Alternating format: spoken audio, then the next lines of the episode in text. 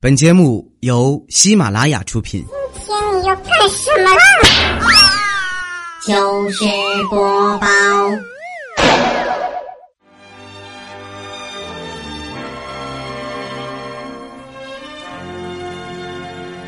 各位朋友，大家好，欢迎收听由喜马拉雅电台出品了《糗事播报》。接下来呢，我们看一条新闻。前两天在德国举行了 G20 峰会上，普京和特朗普两人顺利会面了。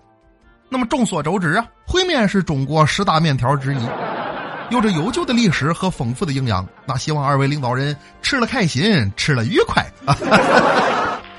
大家好，欢迎收听今天的糗事播报，我是主播杨派。说起这二十国峰会啊，今年的 G 二零是在德国召开的啊。看着他们两万多人走向街头抗议游行，你再对比对比去年杭州 G 二零那，又是串修又是封路的，不禁让人感慨：全世界范围内哪儿都没有中国安全呢。可是就像咱们这么和谐友好的国家，你看最近印度不还来闹事儿了吗？非法入侵我国边界，虽然说就开进来一台车吧，可是印度大伙儿都了解。那玩意儿一个摩托车都能坐七八十人，那这开进来一台车，那后果不堪设想。向我伟大的边防官兵致敬吧！为了保卫祖国啊，大热天的还得忍着一股子咖喱味儿站岗放哨。人不过要说热吧，最近成都的小伙伴肯定都开始怀疑人生了。怎么的？今天是暑伏，也就是说从今天开始往后这三十多天，那才是真的热。可就在今天早晨，距离成都仅二百公里的。高尔寺山竟然下起了大雪，华夏大地幅员辽阔呀！成都这几天都快三十八度了，同在四川，这差距咋就这么大呢？天热，找个凉快地方旅旅游吧。那运气好的话，遇见下雪，那岂不美哉？就这么说定了，我带上你，你带上钱，说走就走，不去是狗。没钱呐，没钱不行。现在这人为了挣钱实在是太拼了。你像昨天网上就有这么个视频。河南睢县，啊，一个卖丝袜的经销商，为了展示自己的商品质量，把八岁的儿子装在丝袜里头，然后爷俩还在这展示呢。看那看我们这丝袜质量怎么样？金铺有金盖，是金洗又金晒，金拉又金拽，它是金蹬又金踹。你看这人鞋里头有机灵狗子。不少网友看过视频之后还纷纷留言呢。啊，行了行了，我买还不行吗？你赶紧把孩子放出来了。这一看就是亲爹，这要是后爹的话，准得有人告你虐待儿童。不过人家也挺有招拿小孩称重，孩子能有多沉呢？你要不信的话，你问问他敢不敢让我进去试试？吹呗，不用拎，穿上就给他挣开线了啊！有人说主播你多沉呐？其实这个体重这个东西呢，很难说得准啊。有的人虚胖，看着挺款式，其实没多沉；有的人呢偷着胖，二百来斤，但是看起来却很瘦。所以不好说。你像前几天我坐公交车，身边一个老大爷盯着我看了半天，突然对我说：“小伙子，看你这个面相，你体重得有三百多斤吧？”当时我就震惊了。大爷，你还有这两下子呢？说的太准了！你能不能再帮我看看下半年的运势啊？结果大爷说：“与你奶奶个腿呀！你他妈踩我脚了啊！” 给老头脚面都给踩骨折了，咋办呢？还能咋办？赔钱呗。第二天我就领着我弟去银行取钱了，因为当时银行门口车位紧张，我就把车临时停在了路边，然后还让我弟在车里等我。怎么的？我怕交警开罚单呢。然后我跟我弟说：“我说一会儿警察要是来贴单，你赶紧进来喊我，知道不？”我弟说：“没问题，哥你去吧。”可能是点儿背，没进去几分钟，交警就来查违停了。再看我兄弟风风火火闯进银行，大声喊道。派哥呀，不好了！警察来了，快走啊！当时整个银行鸦雀无声，然后七八个保安就给我摁地上了，一顿怼呀。后来呢，我用银行赔我的医药费，赔了老头的医药费，这才知道啥叫塞翁失马焉知非福啊！怎么样，没见过这种操作吧？那更狠的是我大学同学。这小子每次去食堂打饭呐，总是先点红烧肉，然后呢，师傅刚给打上，他马上就反悔：“哎呦，不要红烧肉了，来个酸菜炖粉条子吧，再来二两饭。”刚开始我没看懂，以为是要错了，或者是钱不够。可是后来每次去食堂，这小子全是这个套路：我纳闷啊，我就问他，我说你这不是多此一举吗？你要两遍干啥？结果这同学说，这你就不懂了吧？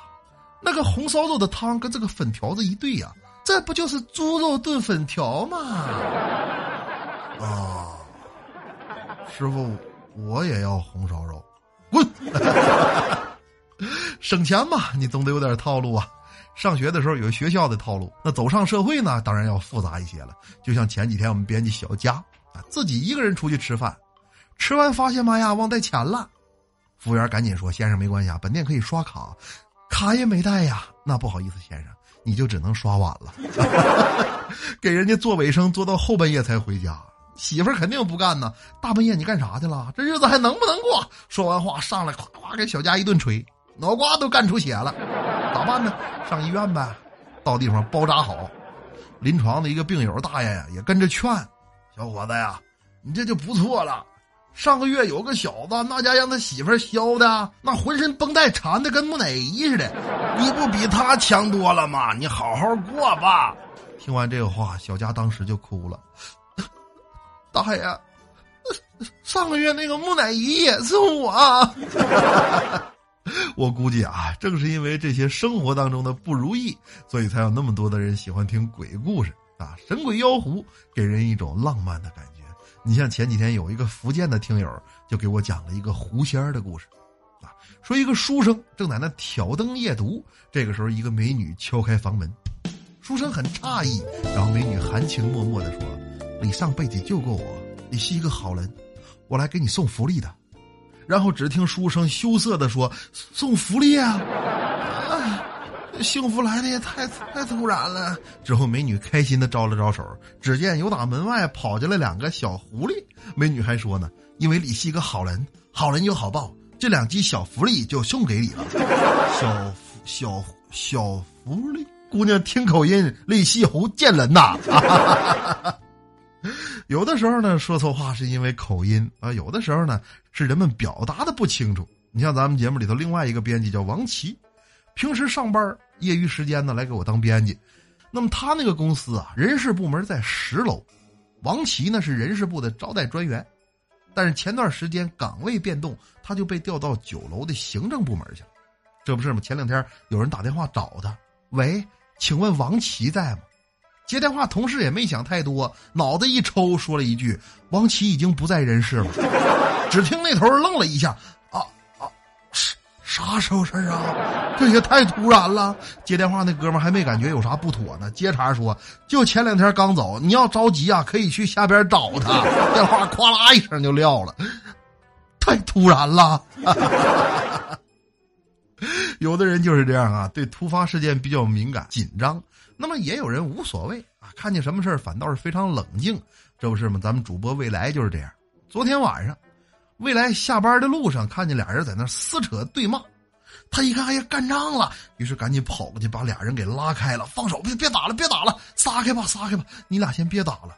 啊，这俩人一看有人劝架呢，也就分开了。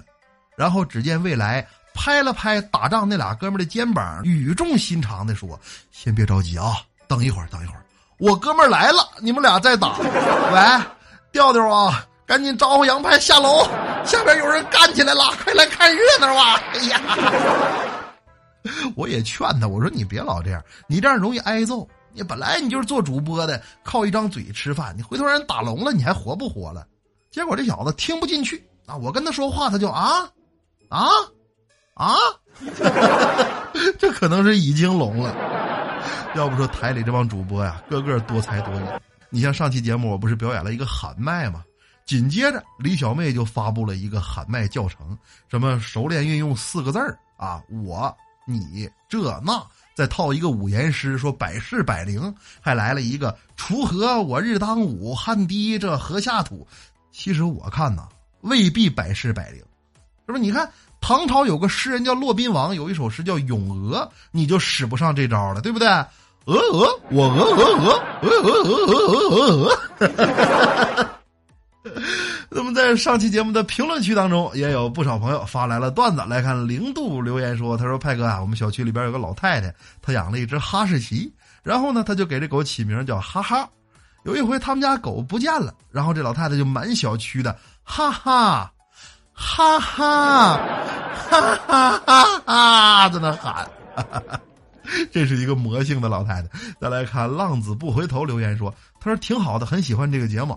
为什么叫派哥呢？我以后要管你叫派叔。另外呢，要冒昧的问一句，您是顶替的李潇钦吗？没有其他的意思啊，就是记得他很久没更了，然后您就来了。不过真的很不错，会一直支持的。感谢浪子啊！我真不知道我是给谁代班，就是台里问我说：‘哎，糗事播报有空档来不来？’那能不来吗？这个王牌栏目不来不给脸不要脸了吗？于是轻轻的。”我就来了，再来看小宇宙留言说：“他说派哥你是青岛的吗？我特别喜欢你这种风格，加油啊，支持你！哇，怎么可能是青岛了呢？我就是瞎学，天天胡说八道，喝啤酒，咸海枣，吃嘎了，学呗。感谢小宇宙支持啊！再来看慧慧留言说：他说哎呀，听你讲的感觉啊，那笑都是从心底发出来的，听着我都忍不住笑出声来。你的快乐传染速度忒快了，心底发出来的笑。”我试一试啊，就是会心一笑啊！我懂，我懂，我懂。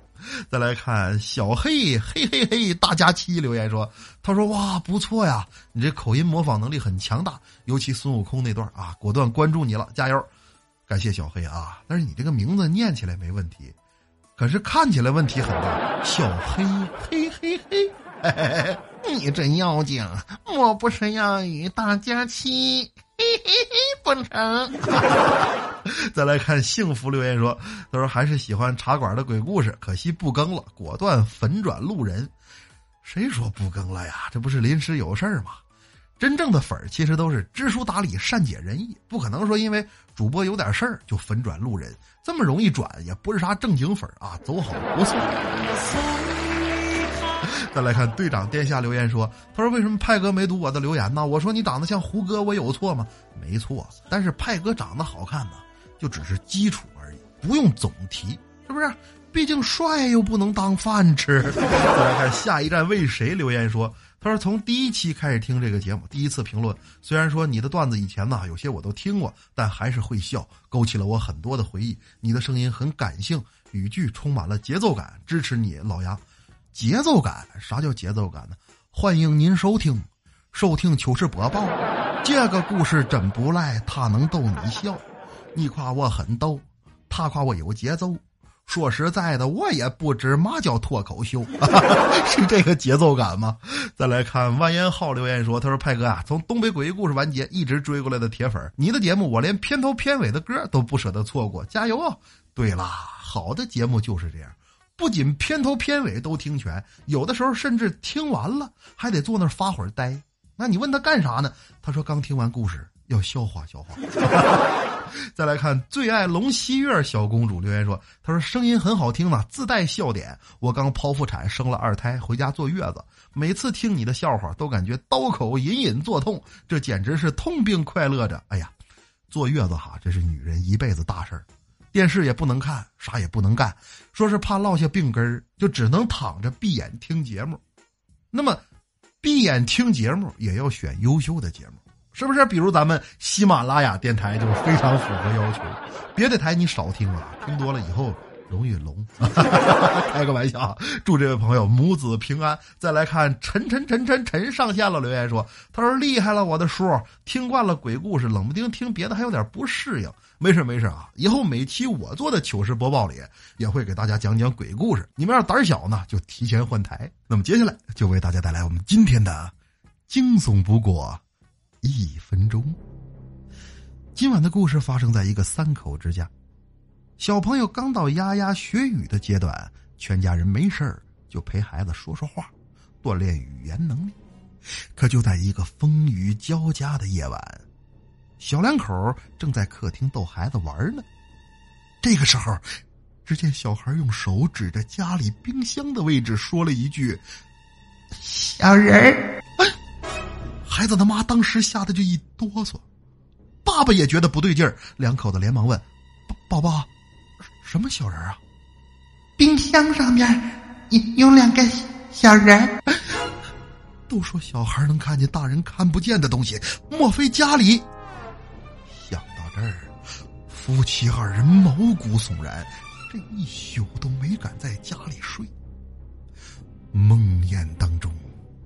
那阴暗角落里的冰箱，上面到底藏着什么秘密？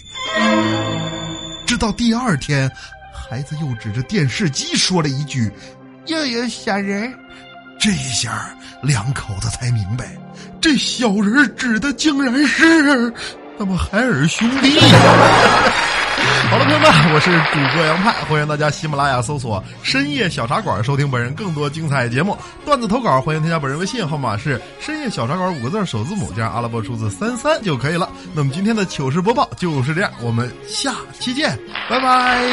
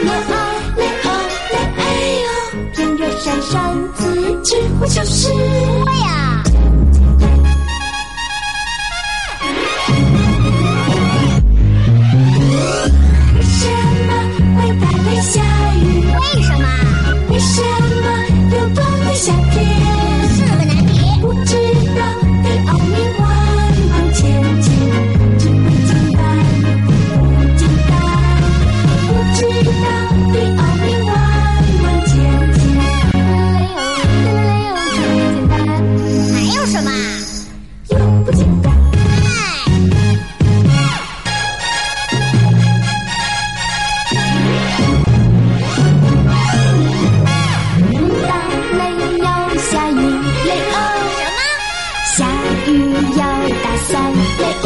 这我也知道。天冷穿棉袄，雷哦雷哎呦。天热扇扇子，几乎就是我呀。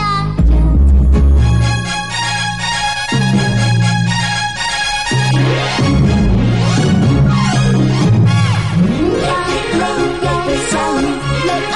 什么？下雨要打伞，雷欧。这我也知道。天冷穿棉袄，我就是